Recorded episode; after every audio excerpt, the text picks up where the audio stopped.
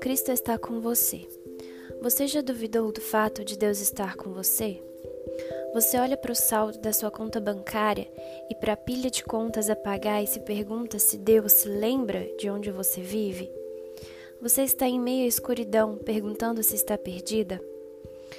Enquanto não permitimos que as circunstâncias indiquem que Cristo está conosco, é possível que acabemos entrando em pânico quando o mar ficar agitado.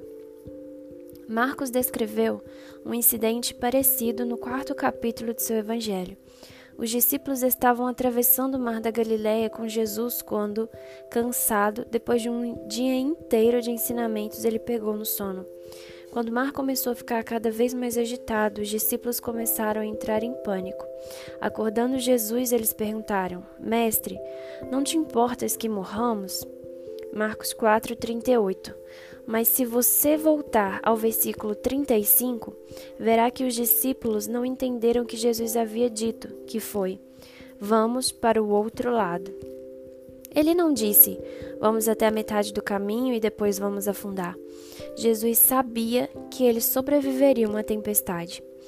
Às vezes, nós agimos como os discípulos e esquecemos o que nos foi prometido. A vida de um cristão é muito similar àquela viagem de barco.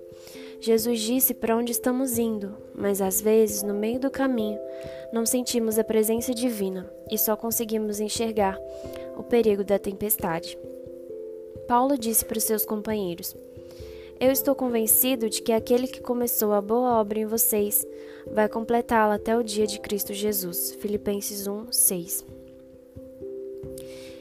Ele não escreveu dizendo que esperava que fosse que aquele fosse o resultado, nem que aquele seria um resultado que só aconteceria caso nada mudasse.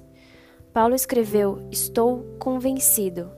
Esse homem cujo caminho para a salvação incluiu um encontro com Cristo ressuscitado, nos lembra de que Deus foi aquele que começou a boa obra em nossa vida e que Ele será o responsável por completá-la. Se a vida parece um pouco difícil neste momento, lembre-se da promessa de Cristo e de que você não está sozinha, pois Ele está no mesmo barco que você. Uma frase para reflexão. Não deixe uma tempestade impedir você de contar com o que Jesus te prometeu. Marcos 4, 35 Naquele dia, ao anoitecer, disse ele aos seus discípulos: Vamos para o outro lado. Hebreus 13, 5 Deus mesmo disse: Nunca o deixarei, nunca o abandonarei.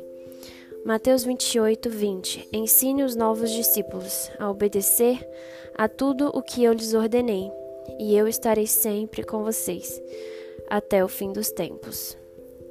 2 Samuel 22, 33 É Deus quem me reveste de força e torna perfeito o meu caminho.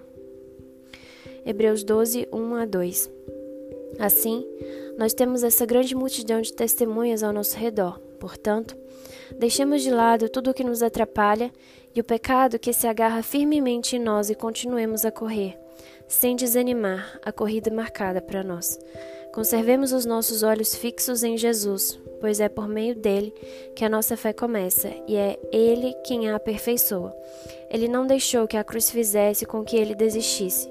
Pelo contrário, por causa da alegria que lhe foi prometida, ele não se importou com a humilhação de morrer na cruz, e agora está sentado ao lado direito do trono de Deus.